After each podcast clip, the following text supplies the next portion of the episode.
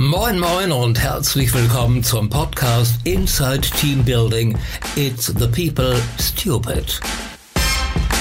Der Podcast mit Katharina Wolf zu Themen rund um HR in der digitalen Welt. Und ich wünsche euch viel Spaß.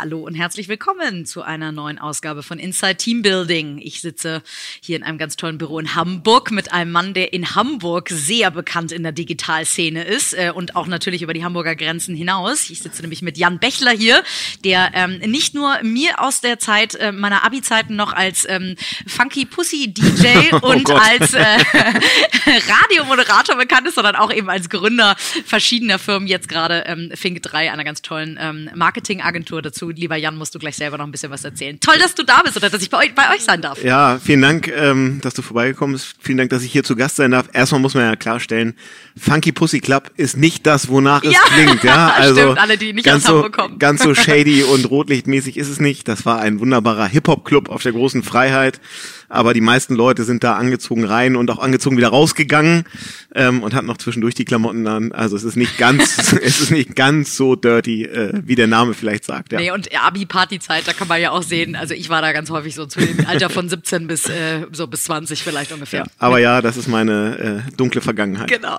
die haben wir ja alle. Äh, Jan, erzähl mal so ein bisschen. Ähm, äh, deine Unternehmerkarriere hat ja ähm, früh begonnen, aber nicht ähm, äh, direkt nach dem äh, Studium.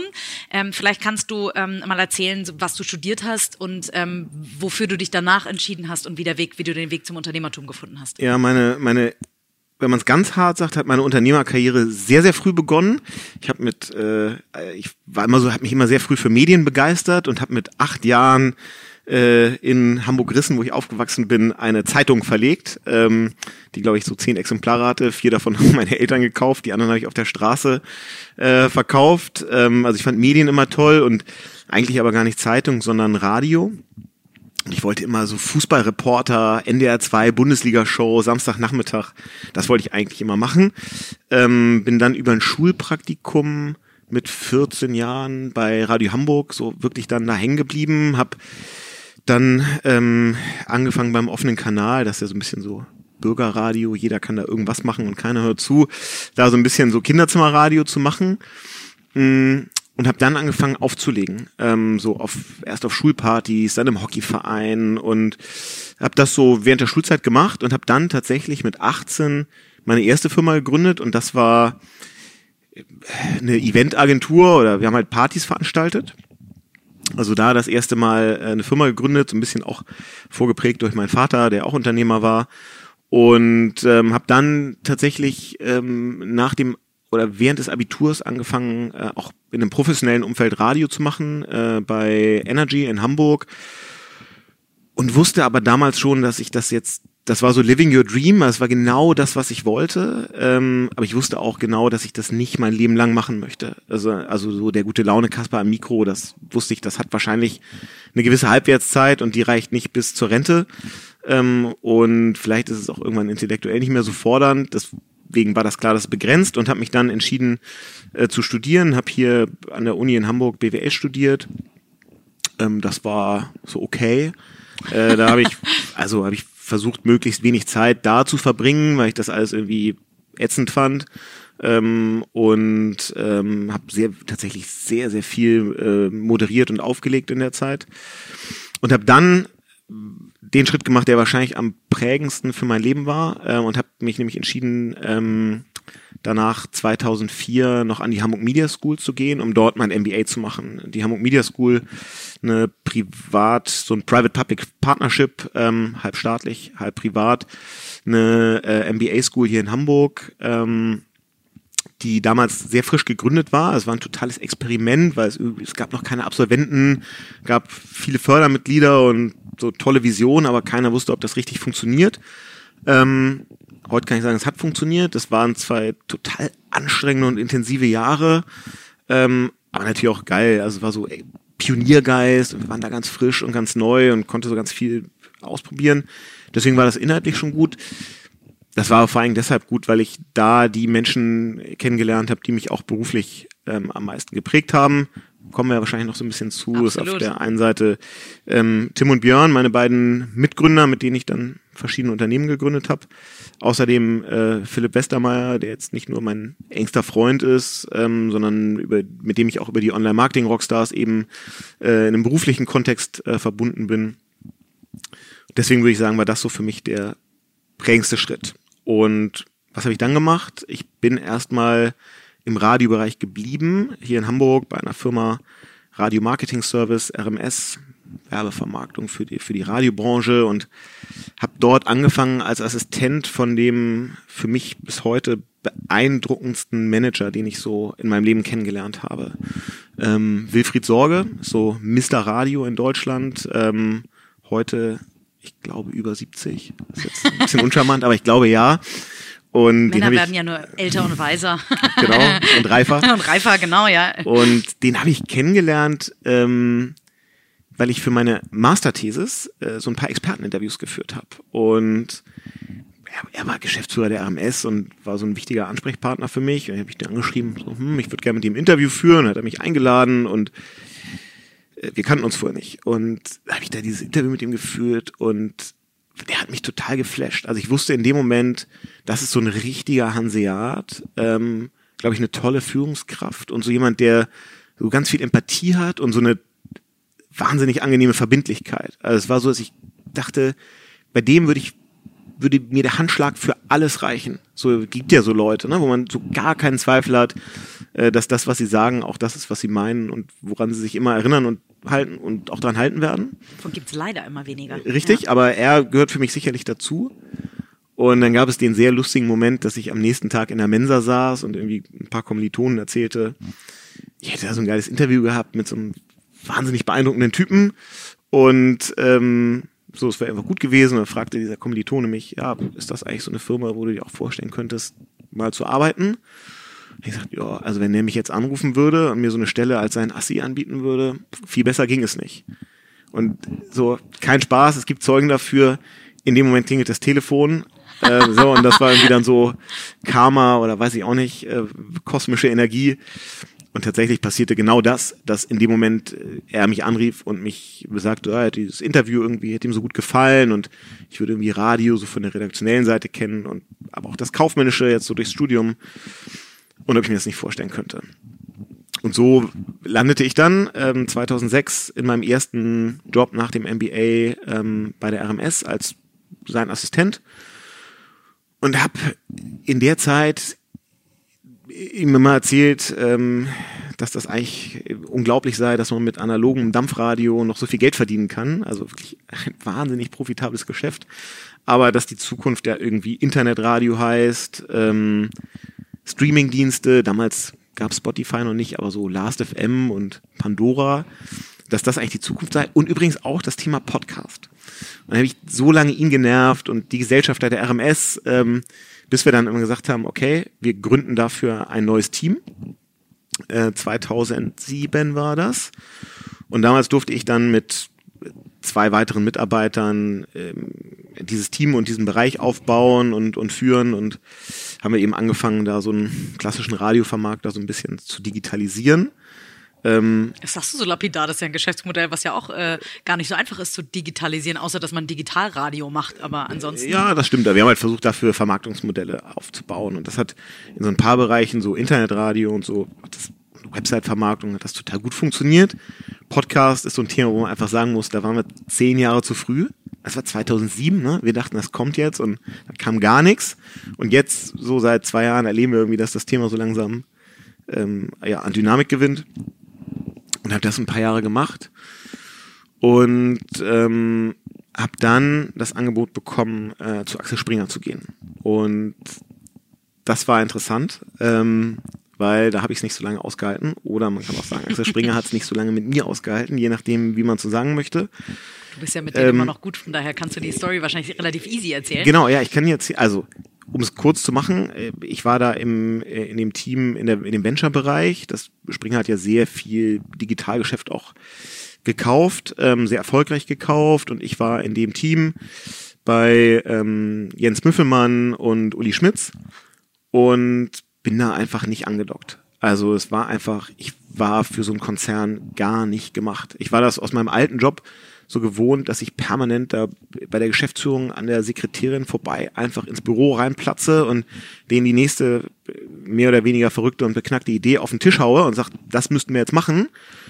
Und das hat in diesem Laden damals, ist jetzt auch schon ein paar Jahre her, einfach gar nicht funktioniert. Und ich war einfach nicht kompatibel mit diesem Konstrukt, zumindest nicht in der Rolle eines Angestellten. So, und dann kam der wahrscheinlich in dem Moment zumindest schlimmste Moment so meines Lebens oder die schlimmsten zwei, drei Tage meines Lebens ähm, oder turbulentesten, weil ähm, ich irgendwann in Berlin war und mein damaliger Chef mir eben mitteilte, dass wir das nicht äh, weiterführen werden. Das war richtig und so in mir selbst habe ich das auch gespürt, aber wenn ihr das dann so jemand irgendwie sagt so und hier ist übrigens die Kündigung im Rahmen der Probezeit, dann denkst du erstmal so, pff, okay, nicht so schön. Ähm, dann fuhr ich nach Hause aus Berlin und ähm, wirklich, also sehr, sehr, sehr unmittelbar danach ähm, trennte sich meine damalige Freundin von mir. Nach knapp sechs Jahren. Tough. So, und dann warst du da, und das hieß natürlich dann auch, Wohnungssituation ändert sich und dann ist irgendwie auf einmal dein Job weg. Dann ist deine Beziehung weg, ähm, die jetzt auch ja nicht irgendwie kurz war, sondern schon irgendwie sehr lang und so muss man auch sagen, dass ich mir auch irgendwie sicher war, das ist so die Frau, mit der das langfristig funktioniert. Und irgendwie, ich bin dann auch direkt danach umgezogen und da war so alles auf Null gestellt und boah, das war schon tight äh, und irgendwie echt so habe ich ein paar Tage gebraucht, um mich irgendwie erstmal zu, zu finden wieder. Ähm, und trotzdem ist da was ganz Gutes draus geworden. Ähm, Jetzt können wir so ein bisschen äh, zurückspulen, so in den NBA. Da habe ich eben Tim und Björn, meine heutigen Partner, kennengelernt und wir waren so ein Projektteam in diesem NBA und haben sehr viele Projekte gemeinsam gemacht. Und wir wussten, dass wir, also A, dass wir uns total mögen, ähm, B, dass wir richtig gut miteinander arbeiten können ähm, und dass keiner so richtig das kann, was der andere kann. Also dass wir uns insgesamt auch einfach gut ergänzen. Komplementär, ja. Genau. Mhm. Und haben so überlegt, ob wir eigentlich direkt nach dem Studium arbeiten sollten oder direkt gründen. Und haben wir gesagt, nee, wir ein paar Jahre mal arbeiten, ein bisschen Geld verdienen, so ein paar Fehler mal machen, solange es noch nicht die eigene Firma ist und so. Nicht mit dem eigenen Geld. Genau, genau. dass es das eigene Geld kostet. Aber irgendwann machen wir es. Und ähm, was wir zumindest gemacht haben, ist, dass wir so zwei, dreimal irgendwie mal so ein Wochenende uns irgendwo an der Ostsee eingeschlossen haben, weggefahren sind und so gebrainstormt haben. Ne? Gesagt haben, so, wenn wir heute gründen würden, was würden wir eigentlich machen? Und die Wahrheit ist, aber einfach so gründest du dann irgendwie nicht, weil mit jedem Jobwechsel und jeder Gehaltserhöhung und jedem, weiß ich nicht, was du mehr an, an, an Verantwortung bekommst, steigt ja auch dein Downside. Ja, also wenn du dann sagst, das gebe ich jetzt alles auf, um zu gründen, das Risiko wird ja immer größer. Und deswegen war es, glaube ich, gut, dass bei mir aus auf einmal diesen krassen Impact gab. Ähm, und ich war dann irgendwie ein paar Tage später, ich musste dann ja noch so ein bisschen nach Berlin, ich habe ja zumindest noch eine Kündigungsfrist ähm, nach Berlin und saß so morgens im Zug und dachte so, vielleicht ist jetzt der äh, richtige Moment, um zu gründen, ja, weil jetzt ist nochmal alles so bei mir auf Null gestellt, ja, die Wahrscheinlichkeit, dass ich jetzt in den nächsten zwölf Monaten heirate und Kinder kriege, die ist gerade nicht so hoch und gibt ja nichts zu verlieren, also vielleicht ist jetzt der Moment und heute Abend muss ich mal Tim und Björn anrufen. Hing den Tag da in Berlin ab, stehe abends äh, in Berlin, da wo Berlin am schönsten ist, Gleis 7, nämlich wo der Zug nach Hamburg abfährt. ja, und ähm, wer läuft mir über den Weg? Tim. Und ich gesagt, boah, so, das ist ganz schön viel Karma an deinem genau, Leben, gesagt, ne? boah, das ist ja schon mal ja. wieder so ein Zufall. Und ich gesagt, so jetzt äh, du und ich ins Bordbistro, wir müssen mal ein großes Bier miteinander trinken. Und dann habe ich ihm meine Geschichte erzählt und ähm, er war zu der Zeit auch bei einem großen Verlag und da im Digitalbereich war auch nicht so richtig glücklich und hatte mir das Gefühl, ja, jetzt ist der richtige Moment. Und dann haben wir Björn angerufen, der zu der Zeit in München saß und Marketingvorstand bei einem großen internationalen Datingunternehmen war und haben gesagt, er müsste jetzt mal nach Hamburg kommen, wir müssten reden. So, und Björn hat das gar nicht so hinterfragt, sondern ist nach Hamburg gekommen, äh, am Wochenende danach tatsächlich. Wir haben uns an der Hamburg Media School, unserer alten Uni, äh, ein Wochenende eingeschlossen und sind sonntags abends rausgegangen und haben gesagt, wir haben irgendwie eine Reihe von Ideen, an die wir alle glauben was wir davon machen, wissen wir auch gar nicht, aber wir glauben vor allen Dingen an diese Konstellation aus uns dreien, dass die funktioniert und ähm, deswegen entscheiden wir jetzt, äh, den Weg zu gehen und zu gründen.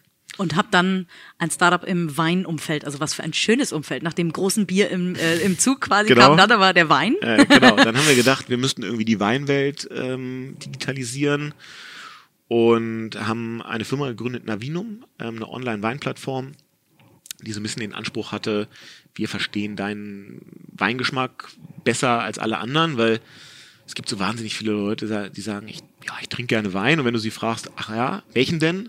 Ja, roten. So, Ja. hm, okay. Viel mehr Verständnis ist nicht da. Ja. Genau, und das ist, das geht ja alles noch, wenn du Wein irgendwie im Laden kaufst, dann kannst du den vorher probieren und kannst du deine Entscheidung machen. Wenn du ihn online kaufst, geht's aber nicht. Und ähm, dachten so, wenn wir bauen so deinen 24-7 Weinbegleiter, der dir den besten Wein, der immer zu deinem Geschmack passt, für zu Hause empfiehlt, aber auch wenn du im Restaurant sitzt, dann gibt's eine App, die fotografiert die Weinkarte ab und wir erkennen das und sagen dir genau, ja, der Wein schmeckt dir besonders gut, bestell mal den. Und also eine wahnsinnig tolle Idee. Äh, zumindest war die so toll, dass auch ein paar äh, VCs dran geglaubt haben und uns da auch relevant viel Geld gegeben haben. Und dann haben wir sehr erfolgreich bewiesen, wie man keinen Wein online verkauft. ähm, haben, glaube ich, nach wie vor ein technisch gutes Produkt gebaut. Ähm, aber am Eine hat, ist der Business Case nicht so aufgegangen, ähm, wie wir es gedacht haben. Und ähm, das war eine, also auch für mich persönlich einfach eine wahnsinnig schwere Zeit. Und da wollen wir nachher auf jeden Fall nochmal ähm, drüber sprechen, weil wir tatsächlich das erste Mal in der Geschichte ähm, von Inside Team Building ähm, äh, zwei Podcast-Gäste hintereinander haben, die ähm, äh, sich äh, ja nicht nur gut ergänzen, sondern die eine gemeinsame Historie haben. Ähm, denn äh, wir werden nächstes Mal ähm, Volkert Behrens dabei haben, einen ganz tollen äh, Coach, ähm, der äh, dich auch durch die eine oder andere schwere Phase Absolut, ja. begleitet hat und geprägt hat. Ähm, aber vielleicht, bevor wir dazu kommen, Du hast ja, ähm, nachdem ihr äh, mit Navinum, äh, wie du so schön sagst, bewiesen habt, wie man keinen Wein online äh, verkauft, Ja. ähm, habt ihr ja jetzt eine äh, ganz tolle Agentur, die gut funktioniert. Genau. Ähm, äh, und da würde mich natürlich vor allen Dingen interessieren, was habt ihr für Learnings mitgenommen von Firma 1 zu Firma 2 quasi? Ja, also es war dann so, dass wir bei Navinum, das hat jetzt auch nicht gar nicht funktioniert, aber das war schon ein ganzes Stück weit weg vom Businessplan und Kein Investor Case zumindest. Ja, zumindest war es dann so, dass wir uns sehr schwer getan haben, ähm, als uns irgendwann das Geld langsam ausging, eine Folgefinanzierung so aus Alt- und Neuinvestoren zu verhandeln und irgendwie haben wir die Terms nicht so übereinander gekriegt und dann war irgendwann der Punkt, dass wir gesagt haben, okay, dann vielleicht müssen wir einfach was anderes machen. Haben Navinum in so einen Autopilotenmodus überführt ähm, und haben äh, dann gesagt, okay, wir überlegen jetzt, jetzt mal, was so das nächste Ding ist, was wir machen. Und in der Zwischenzeit machen wir ein bisschen Online-Marketing-Beratung. Da hatten wir eine ganz gute Kompetenz und dachten, da kann man so ein bisschen freelancen und äh, haben tatsächlich auch niemanden aus dem Navinum-Team entlassen, sondern haben die alle mitgenommen und haben gesagt, wir kümmern uns darum, dass äh, ihr hier weiter euer Gehalt bekommt. Ähm, wir akquirieren jetzt einfach ein paar Projekte, die wir dann hier machen können, so im Tech- und Online-Marketing-Bereich und in der Zeit überlegen wir uns dann, was wir eigentlich Neues machen. Das haben wir gemacht ähm, und als dann irgendwie klar war, ah ja, guck mal, die Jungs haben irgendwie gerade Zeit und verfügbar, dann gab es sehr schnell auch eine ganze Reihe von Anfragen aus unterschiedlichen Bereichen und das haben wir dann gemacht und dann wurden es mehr und irgendwann merkte man so, okay, vielleicht müssen wir uns gar nicht so drüber nachdenken, was wir jetzt als nächstes Projekt so machen, irgendwie venture-mäßig, sondern Vielleicht sind wir schon vielleicht ist genau das das, was wir machen sollten, nämlich eine Online-Marketing-Beratung. Ähm, wir versuchen das Wort Agentur zu vermeiden, ist natürlich aber ein Dienstleister, Agentur-ähnliches Geschäft, was wir machen. Und ähm, heute ist dann tatsächlich daraus jetzt ein paar Jahre später die Fink 3 Marketinggruppe geworden, die aus drei Agenturen besteht. Ähm, eine hat sich spezialisiert auf E-Commerce Marketing, insbesondere so rund um die großen E-Commerce Marktplätze, Amazon und ein paar andere. Die zweite, ähm, Bismuth, macht digitales B2B Performance Marketing. Und dann haben wir noch eine Unit, die macht sehr viel so Big Data, Analytics, BI Projekte und sehr viel E-Mail Marketing. So, sind jetzt ein bisschen mehr als 60 Leute ähm, in Hamburg und Bratislava, also zwei Standorte. Ziemlich internationales Team, glaube ich im Moment 17 oder 18 Nationalitäten, ähm, was total viel Spaß bringt und cool ist. Und ähm, das ist aber auch ein, du hast ja so gefragt, was sind so Learnings und was sind vielleicht auch die Unterschiede?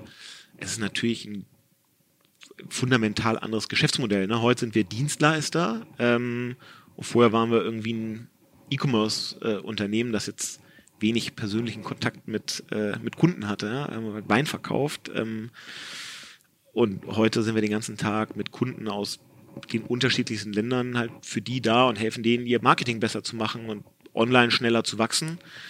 Äh, von daher brauchst du auch eine ganz andere Art von Mitarbeitern, ne? mit, mit ganz anderen Skills. Ähm, von daher ist da vieles anders. Ähm Aber witzigerweise kriegt ihr das jetzt trotzdem wieder als die gleichen drei Köpfe ja hin. Ja. Also zumindest die Eigenschaften, weil ihr komplementär seid, konntet ihr äh, so übersetzen, dass es genau auch für dieses Business Model funktioniert. Ja, das stimmt. Das liegt aber, glaube ich, eher daran, dass wir, als wir uns überlegt haben, in welchen Feldern wollen wir eigentlich so ein, so ein Dienstleister, Agentur, Beratungsgeschäft aufbauen. Dann haben wir jetzt, wir haben nicht gesagt, wir machen jetzt Online-Marketing insgesamt, sondern wir haben uns so gefragt, was haben wir eigentlich bei Navinum gelernt? Was konnten wir da richtig gut? Äh, wo waren wir einfach, ja, wo haben wir einen guten Job gemacht? Und haben darum dann so versucht, diese Kompetenzen weiter auszubauen. Also das kommt schon sehr auch so aus uns drei Gründern und wo haben wir so, so Schwerpunkte und das ist, glaube ich, einer von mehreren Gründen, warum das ganz gut funktioniert. Ja, das würde ich challengen wollen, weil ähm, am Ende, ne, ich habe mit Fabian Heilemann einen äh, tollen Podcast gemacht, der gesagt hat, früher ging es immer nur um Execution und jetzt mhm. überlegt er sich halt vorher die Kultur und äh, das Team, mit ja. dem er es machen will, bevor er in die Execution geht. Das hattet ihr ja alles schon hinter euch. Das habt ihr vielleicht auf natürliche Art und Weise während des Studiums und so weiter vorher hingekriegt. Aber äh, de facto habt ihr eigentlich vorher gewusst, wir wollen zu dritt etwas machen ja. und dann eigentlich erst ein Geschäftsmodell drüber gestülpt. Absolut, ja, das stimmt. Ähm, also das ist total richtig, dass für mich der Hauptgrund zu gründen heißt Tim und Björn. Ja, Ohne toll. die hätte ich es nicht gemacht. Ähm, aber ich wusste immer, dass wir in dieser, oder hatte immer ein sehr starkes Vertrauen, dass wir in dieser Dreierkonstellation einfach gut sind, dass wir uns gegenseitig vertrauen, dass, dass wir zusammen einfach gut funktionieren, dass wir auch ehrlicherweise akzeptieren, also in so einer Dreierkonstellation, wir haben auch immer gesagt, zwei sind schlauer als einer. Und es wird immer, es gibt auch immer wieder Fälle, wo wir ja irgendwie diskutieren, sollte man jetzt A oder B machen.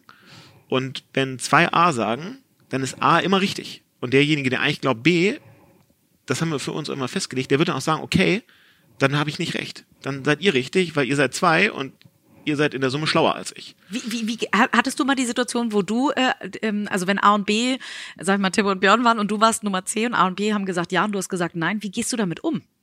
Ähm, ist das so natürlich, kannst du das so rational Ja. abstellen und sagen, äh, A und B sind schlauer zusammen, deswegen ähm, vollkommen ja, fein? also für mich auch überraschend. Ähm, Das hat nicht immer, oder das hätte ich so nicht erwartet.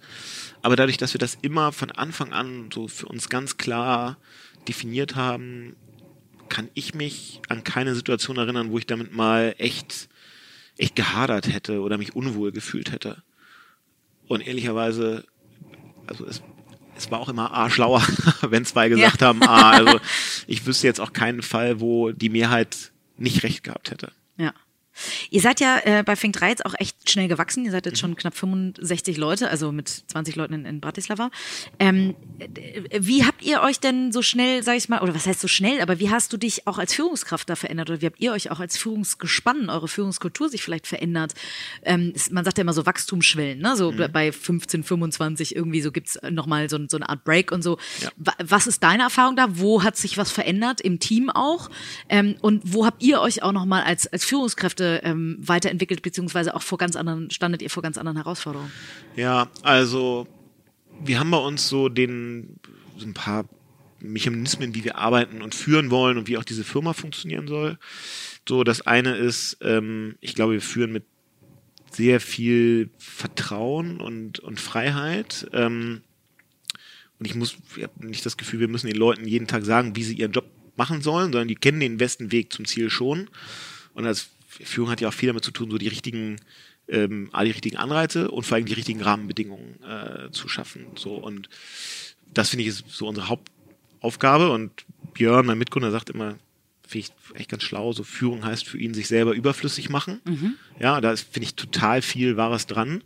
Ähm, und also ich glaube, Vertrauen und so Leute enablen, das ist uns wahnsinnig wichtig und denen nicht jeden Schritt zuvor geben.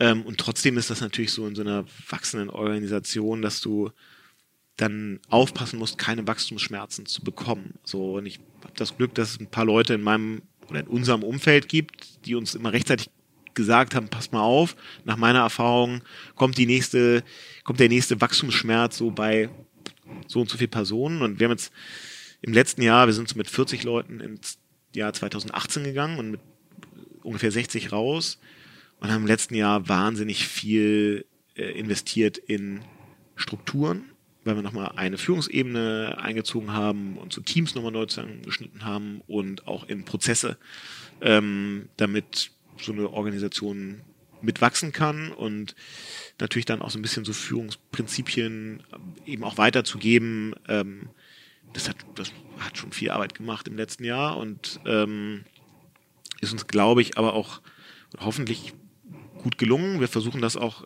zu messen ähm, mit mit Mitarbeiterbefragungen, äh, die wir machen, die. Da nutzt ihr ein Tool wahrscheinlich? Genau, ja, ja wir, wir nutzen, ähm, also wir arbeiten sehr stark mit dem Gallup Strengths Finder. Mhm. Ähm, Was ist das? Also für die, die es noch nicht kennen? Genau, es ist eine Methode, bei der es sehr stark darum geht, so rauszufinden, mit Mitarbeitern gemeinsam rauszufinden, wo hat eigentlich ein Mitarbeiter so seine Stärken äh, und seine Schwächen und vielmehr eigentlich die Stärken, äh, an denen zu sagen, an denen, anhand der Stärken wollen wir dich weiterentwickeln als jetzt zu sagen, man muss jede Schwäche, die man hat, irgendwie unbedingt ausmerzen, um von, da bin ich nicht gut zu, da bin ich so mittelmäßig zu werden, sondern lieber sich echt auf die Stärken konzentrieren und die richtig weiter ausbauen und da top-notch äh, zu werden. So und damit äh, arbeiten wir sehr stark mit Mitarbeitern und dann gibt es eben von Gallup auch so ähm, so eine Methode, Mitarbeiterzufriedenheit äh, abzufragen und so über verschiedene ähm, Stufen zu verstehen, so in welcher Entwicklungsstufe steht Mitarbeiter und wie happy sind die Leute eigentlich. Und das machen wir, das hilft uns ganz gut dabei zu erkennen, wo, in welchen Teams oder in welchen Bereichen es vielleicht nicht so gut. Ähm, insgesamt läuft zum Glück sehr gut, ähm, aber natürlich gibt es immer überall auch Dinge, wo man gegensteuern muss. Und das versuchen wir schon irgendwie auch äh, auch zu messen. Ihr habt aber nicht nur in Prozesse und in eine zweite Führungsebene ähm, investiert, sondern ich weiß auch, dass ihr in die Mitarbeiterbindung ein bisschen was investiert habt. Äh, unter anderem über eine ganz tolle Idee, wie Mitarbeiter gemeinsam ähm, mehr oder minder Freizeit ähm, äh, verbringen können. Vielleicht magst du dazu äh, was sagen. Ja, also ich glaube, wir wollen schon insgesamt sehr, sehr anders arbeiten. Und das ist sicherlich nicht so populär, aber ich glaube, das normale Geschäftsmodell einer Agentur ist im Arsch. Ähm, und es gibt einfach auch zu viele Agenturen, wo die nur funktionieren auf Kosten von Mitarbeitern. Mhm. Und da haben wir gesagt, so bauen wir diese Firma nicht. Ja, so arbeiten wir nicht, ähm, so bauen wir unser Geschäftsmodell nicht. Ähm, wir sind ein Dienstleister. Ja, das Wichtigste, was, was, was wir haben, sind Menschen, mit denen wir arbeiten. Und wir wollen Rahmenbedingungen schaffen, wo die Leute einfach gerne hierher kommen morgens ähm, und wo sie aber auch nicht erst um 23 Uhr nach Hause gehen, wie das ja auch in vielen Agenturen einfach der Fall ist. Ja, wir wollen einfach insgesamt ein bisschen ungewöhnlich arbeiten ähm, und so einfach Teamgeist fördern und das machen wir natürlich.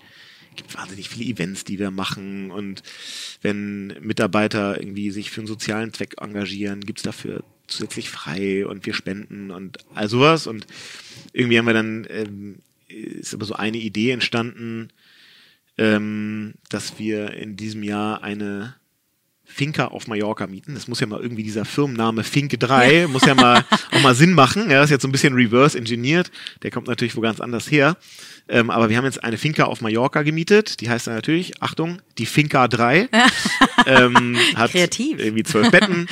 Und ähm, die stellen wir eben ähm, Mitarbeitern zur Verfügung um äh, von dort temporär auch äh, zu arbeiten.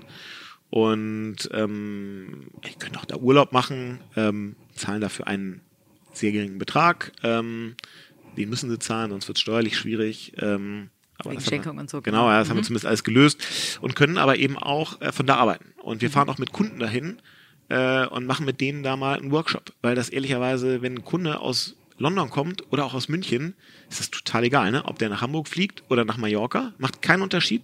Aber in Flug, der Bindung wahrscheinlich. Von Flugkosten ja. und Reisezeit, aber es ist natürlich ein ganz anderes Gefühl. Ja. Und wenn du als Mitarbeiter sagen kannst, ja, ich arbeite jetzt mal eine Woche hier irgendwie bei 28 Grad auf der Terrasse, schnelles Internet ist da, aber ich kann auch alle zwei Stunden mal in den Pool springen und abends irgendwie ähm, nochmal am Strand sitzen und Tapas essen und Wein trinken und das ist dann irgendwie auch Arbeit, dann glaube ich schon, dass das auch irgendwie den Leuten hoffentlich ein gutes Gefühl gibt ähm, und eine ganz andere Art zu arbeiten zumindest. Genau. Ne? Und das habe ich tatsächlich auch von dir gelernt, dieses wunderbare Wort nicht mehr Vacation zu machen, Ja. sondern eine Workation. Also ähm, Work und Vacation zu vereinen. Ähm, das musst du mal erklären. Ähm, äh, ich fand's brillant. Ja, ähm, das ist, ähm, also ich habe eine sehr große Leidenschaft ähm, und die heißt Skifahren. Ähm, und für jemanden, der in Hamburg lebt und nicht gerade irgendwie in München oder Zürich, verbringe ich auch sehr, sehr viel Zeit in den Bergen beim Skifahren. Ähm, das geht aber in dem Umfang auch nur dann, wenn man eben dann nicht komplett weg ist und irgendwie 30 Tage allein im Winter Urlaub macht, zum Skifahren ist. Fairerweise würden mir dann auch Tim und Björn irgendwann zu Recht ähm, mal kritische Fragen stellen, sondern mein Konzept ist dann, ja, ich bin viel Skifahren, aber ich stehe ja morgens auch früh auf und mache morgens anderthalb Stunden was und ich mache auch nicht jeden Tag Après-Ski, das kommt auch mal vor, aber es gibt eben auch viele Tage, wo ich dann um drei von der Piste komme und sage, cool, jetzt war ich irgendwie sechs Stunden Skifahren, wahnsinnig viel Spaß gehabt und jetzt bis zum Abendessen mache ich nochmal drei Stunden oder zweieinhalb Stunden irgendwie ein paar Calls oder arbeite von hier und kann das so verbinden und kann dadurch dann eben auch mehr Tage nicht präsent im Büro sein, sondern von woanders und auf eine andere Art und Weise arbeiten. Das geht gerade, weil ich irgendwie Single bin und keine Kinder habe und dann kannst du was natürlich machen. Bei Tim und Björn, die sind beide in einer Partnerschaft, haben beide zwei Kinder. Da ist das natürlich viel weniger kompatibel und ich glaube auch nicht, dass das mein Leben lang so gehen wird. Aber es geht jetzt gerade. Und ähm, ich finde, wenn das für mich geht, dann geht das auch für Mitarbeiter. Ja, das ist jetzt kein Ja, und Chefprivileg. ihr seid vor allen Dingen wahnsinnig erfolgreich dabei. Das ist ja das, was, äh, das ist ja nicht etwas, was euer Wachstum hemmt, sondern ganz im Gegenteil, wo ich manchmal das Gefühl habe, das beflügelt ihr. Ja, ich glaube, es hilft auf jeden Fall beim Recruiting. Ich glaube, es ist ein Baustein dafür, dass die Leute gerne hier arbeiten, hoffentlich. Ähm, und ähm, ich glaube auch, ich glaube, das ist so motivationsfördernd. Ich glaube einfach nicht daran, dass das zu schlechterem Output führt. Und ganz viel von dem, was wir machen, kann ortsunabhängig stattfinden. Und das, das Konzept Stechuhr und ich muss von 9 bis 18 Uhr immer am selben Schreibtisch sitzen mit denselben Leuten, daran glaube ich einfach nicht mehr. Sehr cool. Und ihr habt tatsächlich ja auch gesagt, ähm, ihr verabschiedet euch von Kunden, deren Werte äh, ihr nicht teilt oder andersrum, ähm, die eure Werte nicht teilen. Wie kann man das denn A, als, als Dienstleister ähm, irgendwie hinbekommen? Wie kriegt ihr überhaupt so schnell raus, wie die Werte sind? Und ähm, wenn da wirklich mal was nicht passt, wie verabschiedet ihr euch von den Kunden? Ja, also wir versuchen an so ein paar Stellen halt anders zu sein als jetzt normale Agenturen. Das eine ist, du musst mit uns keinen Zweijahresvertrag machen. Also normalerweise Agenturen wollen ja immer möglichst lange Verträge. Das machen wir nicht, sondern unsere Kündigungsfrist ist 24 Stunden. Also Wow. du kannst uns Montagmorgen anrufen und sagen, sorry Jungs, ist nichts mehr. Dann machen wir noch einen Tag Übergabe und dann hören wir auf. Ähm, das führt dazu, dass Kunden sich häufig sehr schnell entscheiden, mit uns zusammenzuarbeiten, weil sie kein Risiko eingehen. Also musst halt ganz oft nicht irgendwie pitchen, sondern sagst dem Kunden, guck mal, spar dir doch die Zeit für den Pitch, weil der dauert ja wieder vier Monate. In den vier Monaten können wir schon so viel für dich schaffen. Und wenn es nicht cool ist, ja, kannst du ja sofort raus. Ähm, und das Zweite ist, das hat auch was mit Qualität zu tun, ne? weil das natürlich auch hier alle im Team wissen und wissen, ja, wenn du dich jetzt irgendwie drei Wochen in Folge hängen lässt und irgendwie nur so einen 70%-Job machst, dann ist der Kunde auch schnell weg. Ja? Also wir wollen auch nicht mit Kunden zusammenarbeiten, die das Gefühl haben, sie müssen mit uns zusammenarbeiten, sondern wir wollen mit Kunden arbeiten, die mit uns arbeiten wollen. Und gleichzeitig wollen wir nur mit Kunden arbeiten, mit denen wir auch arbeiten wollen. Und da gibt's halt so ein paar Werte, die uns wichtig sind. Ähm, Kann ich gleich mal was dazu erzählen, wie wir die so erarbeitet haben. Ähm, und dazu, der, der oberste Wert ist, gehe gefälligst ordentlich mit meinen Mitarbeitern um. Es gibt einfach zu viele Agenturen, die das, äh, zu viele Kunden, die das Gefühl haben, äh, ich bezahle die ja ähm, und deswegen sind das jetzt meine Leibeigenen und ich kann die einfach nicht auf Augenhöhe behandeln. Und das ähm, wollen wir nicht. Das heißt, ihr habt eine No-Asshole-Policy ähm, auf bei den. Kunden. Ja, genau. Cool. Und es gibt Kunden, wenn wir das Gefühl haben, die verbrennen unsere Mitarbeiter, weil die respektlos mit denen umgehen, ähm, dann sagen wir denen das, dass wir es nicht gut finden. Und die können es überall bei uns im Büro hängen, die Werte auch rum. Und äh, sagen wir denen auch, wir meinen das schon ernst. Ähm, und wenn sich das nicht ändert, dann beenden wir auch die Zusammenarbeit und lehnen dann auch Kunden ab. okay. Und das hast- kommt vor. Genau, du hast ja gerade schon gesagt, finde ich super spannend, wie ihr die Werte erarbeitet habt und vielleicht auch, wie ihr die lebt. Ja, also wir, ähm, das waren wir so knapp unter 20 Leute. Ähm, und da hatten wir so das Gefühl, wir müssen das mal aufschreiben, ja, weil wenn du so ein ganz inner Circle bist, dann ist das so eng und dann brauchst du das, glaube ich, nicht. Aber irgendwie, als dann so 15 Leute oder ein paar mehr waren, hat man das Gefühl, wenn es jetzt weiter wächst, dann ist uns das wichtig, das mal aufzuschreiben. Ja, warum kommen wir eigentlich jeden Tag her und ähm, wie wollen wir eigentlich arbeiten, ähm, damit das auch neue Mitarbeiter so mitbekommen, die jetzt nicht mehr Teil des, der Keimzelle mal waren und sind dann Wochenende mit dem Team weggefahren ähm, in so ein sehr großes äh, Bauernhaus irgendwo in, ich, ich glaube in der Lüneburger Heide oder so war das. Mhm. Ähm, und haben da mit dem Team wirklich anderthalb Tage diskutiert und gesagt, erzählt uns mal, was ist euch eigentlich wichtig? Ja? Wonach sucht ihr euch einen Arbeitgeber aus? Was motiviert euch, wenn ihr, wenn ihr hierher kommt? Wofür stehen wir hier? Oder wofür wollen wir stehen? Und haben dann diesen Input gar nicht wir als Gründer vorgegeben, sondern wir haben nur aufgeschrieben. Wir haben die Leute sich komplett ausspeichern lassen und dann haben wir es gesammelt und haben es geclustert und darüber diskutiert, ey, wie meinst du das? Und ach, seht ihr anderen das auch so? Und dann entsteht daraus schon so ein bisschen so ein Destillat. Und das haben wir mitgenommen und dann irgendwie versucht, das in so zehn prägnante Thesen oder Sätze ähm, runterzuschreiben.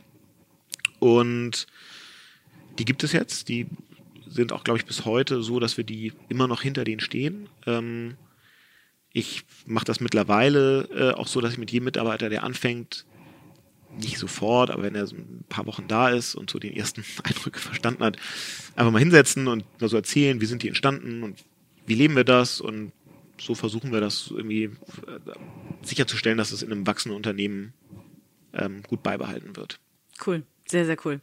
Ähm, Du selber bist ja auch ein unheimlich, äh, oder andersrum, musst ja wahnsinnig strukturiert sein oder zumindest wahnsinnig organisiert, denn du hast ähm, drei Millionen Bälle, die du morgens irgendwie in die Wuft, äh, Luft wirfst ja. und musst dir irgendwie überlegen, wie du sie im Laufe des Tages wieder ähm, auffängst. Du hast erzählt, dass du bei den Online-Marketing-Rockstars, die ja jetzt äh, auch im Mai wieder anstehen, ähm, aktiv bist. Das ist auch nochmal eine, eine harte Zeit, also eine, eine taffe Zeit, zumindest zeitlich. Ähm, du hast ein Privatleben, du fährst gerne Ski, du hast ähm, äh, ne, einen großen äh, Freundeskreis, äh, drei Firmen, die du, oder, oder äh, zur Fink 3 Gruppe gehören ja jetzt mittlerweile drei drei, äh, drei Unternehmen. Äh, du bist äh, noch bei Plug and Play, bist du noch, ähm, äh, glaube ich, als äh, Berater oder ich weiß gar nicht, wie man es nennt, als ähm, ja. so, äh, also berätst da auch, ähm, hast dann noch zusätzlich Mandate in dem Beirat von äh, Unternehmen und und und. Also äh, wie machst du das? Wie strukturierst du dich? Hast du so ein jeden Morgen von 7.30 Uhr bis 8 Uhr ist Sport, danach beantworte ich meine Mail. Also hast du so eine Tagesstruktur? Ja, ich habe ich hab keine Tagesstruktur, ich habe eine Morgenstruktur.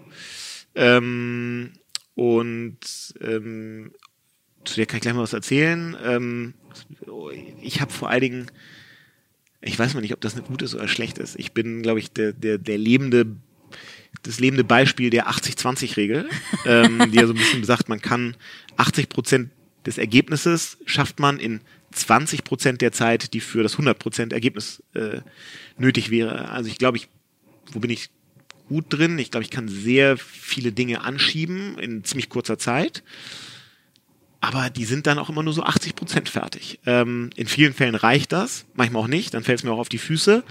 Ähm, an vielen Stellen ähm, ist es auch gut, dass Tim, Björn und ich zusammen gegründet haben, weil die ganz anders sind äh, und viel genauer und, und akribischer und besser in, in den Details. Da ergänzen wir uns, glaube ich, ganz gut. Also das ist so ein Vorteil. Ich kann viel anschieben, aber ich mache es dann auch viel, auch nur bis zu einem gewissen Punkt.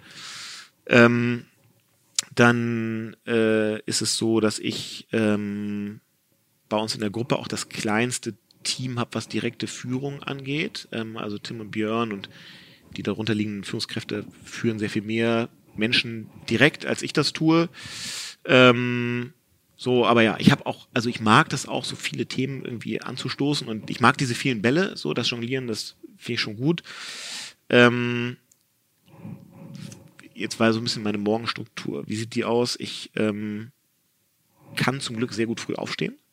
Also mein Wecker klingelt meistens irgendwie kurz vor sechs, so irgendwann schneit sechs und sechs. Ähm, und dann ähm, mache ich, äh, das erste, was ich morgens mache, ist, dass ich äh, meditiere. Kann ja gleich noch was erzählen, wie ich dazu gekommen bin. Äh, klang ja eben schon mal immer an die Frage. Ähm, und warum ich das für so wertvoll halte ähm, und warum mir das total dabei hilft, so ein bisschen Gedanken zu steuern und zu organisieren. Also ich meditiere jeden Morgen jetzt seit vier, fünf Jahren. Ähm, und ich schreibe jeden Morgen, oder ich schreibe so ein, so ein, mache so ein Journaling, ähm, wo ich mir jeden Morgen sage, was ist, für bin ich echt dankbar, ähm, was sind so meine großen Ziele und was sind so die Ziele heute äh, für den Tag und das hilft so ein bisschen, also dieses Dankbarkeitsthema hilft total dabei, Zufriedenheit zu haben, auch in Phasen, wo es mal nicht so gut läuft und dieses, was sind so meine großen Ziele, ist immer so, gibt so eine Logik, ist immer so quartalsweise, was will ich eigentlich in diesem Quartal erreichen und was muss ich heute dafür tun, um den, dem wieder einen Schritt näher zu kommen. Dadurch strukturiere ich so ein bisschen meinen Tag. Und das machst du Ähm, jeden Tag. Das mache ich jeden Tag. Ja. Wow, das erfordert ja auch schon eine ordentliche Disziplin. Ja, erstaunlicherweise nicht mehr, weil es heute so ein, für mich so ein totales Habit geworden ist. Also ich muss mich da gar nicht so zu zwingen. Oder es stört mich auch nicht. Das sollte, ich mache das einfach. Ähm, das ist gar nicht, also ich, das fühlt sich gar nicht so diszipliniert an. So, das ist so wie Zähneputzen, das braucht auch keine Disziplin, das macht man halt. Und da habe ich mich irgendwie so dran gewöhnt. Und was ich dann morgens mache, ich mache immer eine halbe Stunde morgens ähm, E-Mails. So, äh, und ich habe selten mehr als zehn E-Mails in meiner Inbox und wenn, dann kriege ich Hautausschlag, Pickel, schwitzige Hände und Also der Inbox Zero Typ. ja, das stresst, es stresst mich wahnsinnig, wenn ich viele E-Mails habe. Wirklich, das macht mich fertig. Ähm, und mache ich morgens einmal so weg und dann starte ich irgendwie relativ unbelastet ähm, in den Tag und habe mir zumindest irgendwie einen Plan, so was muss ich, was muss ich heute machen. So, das sind so die Dinge, die ich mache. Es gibt auch eine Sache, die Leute an mir hassen, die aber auch irgendwie dazu gehört, dass ich diese Dinge, in der, diese Bälle in der Luft halten kann. Ich habe eine manchmal nicht ganz ja, gesunde oder freundliche Handynutzung. Das weiß ich. Ich weiß, dass ich zu viel Zeit am Handy bin und mich nervt das manchmal auch selber. Ähm, Und man aber muss ja fairerweise sagen, nicht nur an einem, du hast ja mehr als ein Handy. an zwei, ja. ähm, das liegt aber daran, dass ich Privat und Job trenne und auch weiß, wann ich im Feierabend und im Urlaub auch mal nicht erreichbar sein möchte. Und dann ist mein Firmenhandy einfach aus. Ja. Ähm, aber für mich ist das, ähm, also ich antworte, glaube ich, glaube ich, hoffentlich sehr schnell auf ja, E-Mails, wahnsinnig WhatsApp oder was? Response-Zeit, ja. Ähm, und das hilft natürlich auch, so viele Projekte irgendwie voranzuschieben. Aber ich weiß auch, dass ich wahnsinnig vielen Leuten damit total auf den Sack gehe, dass die das manchmal als wahnsinnig unhöflich äh, empfinden. Und dann in dem Moment finde ich mich selber auch wieder total ätzend. Ähm, und das ist sicherlich so mein, eines meiner großen Laster. Ähm, und irgendwann wird das auch nochmal besser. Ähm, Führt aber dazu, dass du unheimlich schnell sein kannst. Ja. Dass du aber wahrscheinlich auch, ähm, also das hohe Tempo erzeugt ja auch einen gewissen Druck und damit leite ich so ein bisschen über zu Ja. diesem Thema, ähm, äh, was ich unheimlich spannend fand, als ähm, äh, wir ähm, irgendwann, wir äh, sind zusammen äh, bei EO ja auch, äh, bei der Entrepreneurs Organization und ähm, da hast du mir irgendwann die Geschichte erzählt, so ein bisschen in der heißen Phase von, von Navinum, als sehr viel Druck auf dir lastete und die Entscheidung vielleicht auch irgendwann, äh, hören wir auf oder nicht oder wie kriegen wir es hin. Ähm, da hast du angefangen mit äh, Volkert Behrens zu arbeiten, der als Coach ähm, ganz viele Unternehmen, aber auch ganz viele Gründer ähm, coacht und ähm, erzähl doch mal, was da passiert ist. Ja, also ähm, vielleicht mal vorweg, für mich war Sport immer ein wahnsinnig wichtiger Teil meines Lebens. Ich habe sehr, sehr lange sehr, sehr viel ähm, Hockey gespielt, ähm, sehr ambitioniert oder relativ ambitioniert.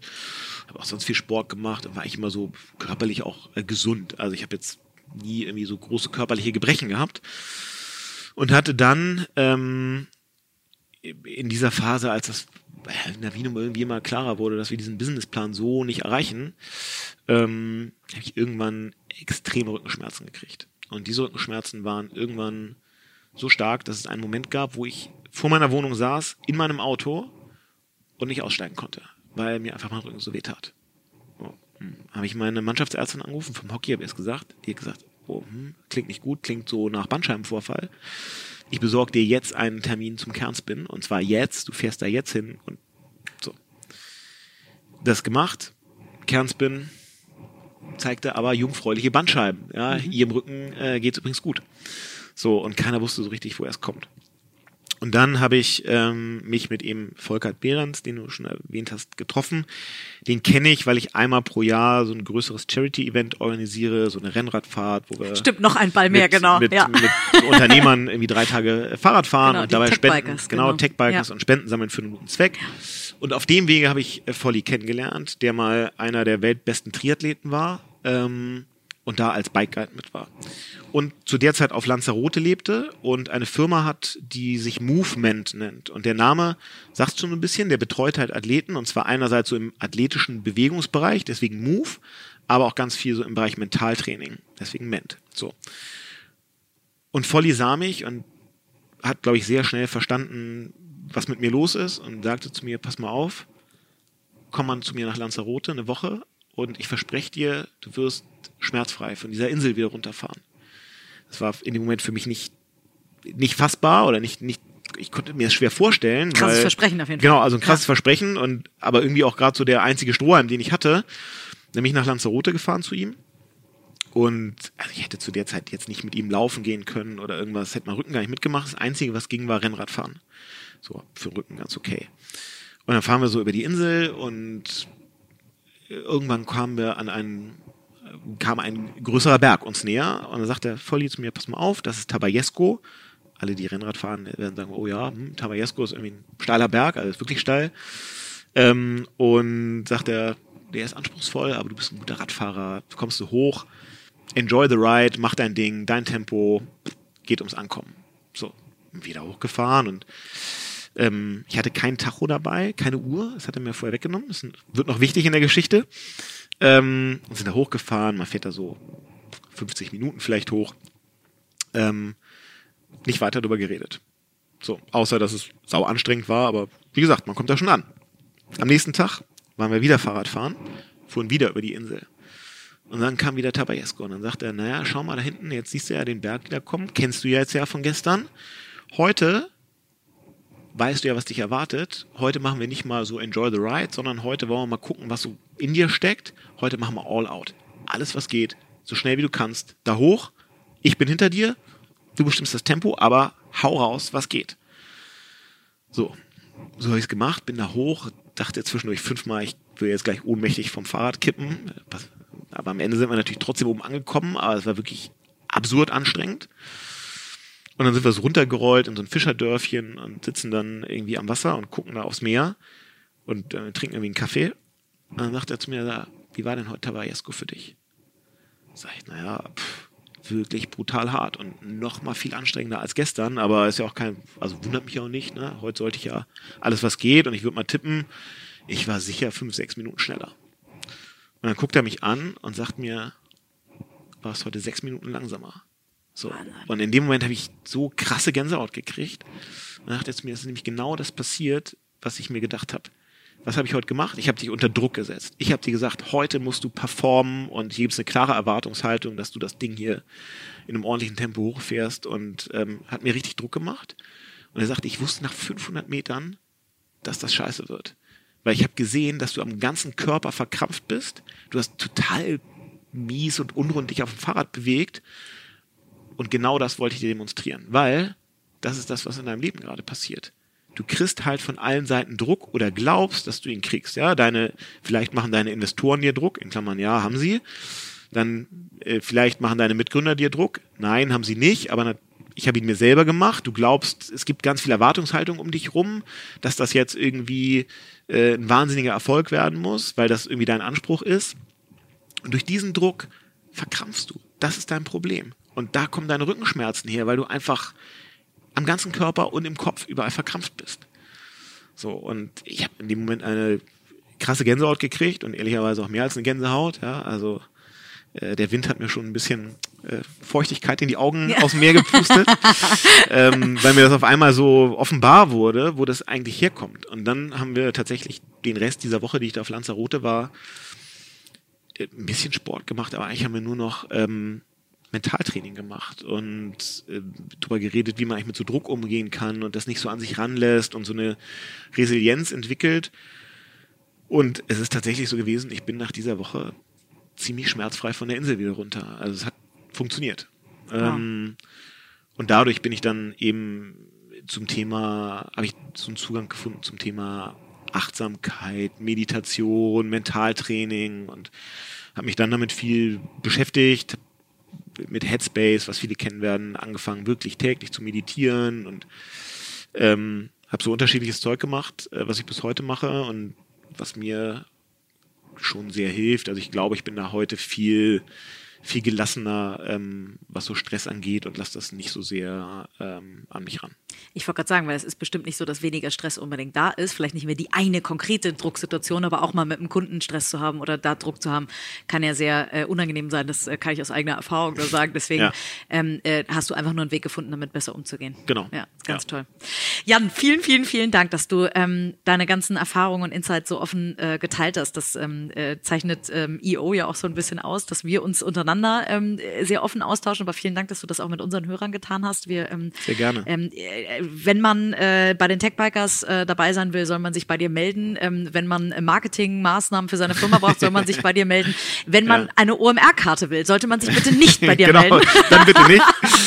ähm, genau, weil da- das kann ich mir vorstellen, wirst du ziemlich häufig gefragt, Ja. äh, ob du nicht noch mal eine Karte hast. Genau, Ja, aber wir freuen uns auch. trotzdem alle auf ein ganz tolles ähm, OMR-Event ähm, und äh, ja, ich wünsche äh, euch als äh, Fink 3-Gruppe ähm, nur das Beste und ähm, bin ganz be äh, begeistert davon, dass ich den Weg ein bisschen äh, weiter mitbegleiten darf und Ja. sage vielen, vielen lieben Dank für Vielen deine Dank. Zeit. Äh, Mir hat auch Spaß gemacht und vielleicht als Ergänzung, wer Lust hat, sich mal so zu diesen Themen so Achtsamkeit und Meditation auch so im Firmenkontext äh, auszutauschen, was man da so für Mitarbeiter machen kann. Das machen wir nämlich auch gerade, dass wir das so ein bisschen anbieten. Äh, Cool. Kann sich auch gerne melden. Ähm, ich finde, das, ist- das ist wirklich für mich mittlerweile so ein Herzensthema. Ich glaube, es gibt so viele Firmen, wo Menschen immer ein bisschen zu viel Stress haben und irgendwie drohen, darunter zu leiden. Und äh, das ist nicht gut.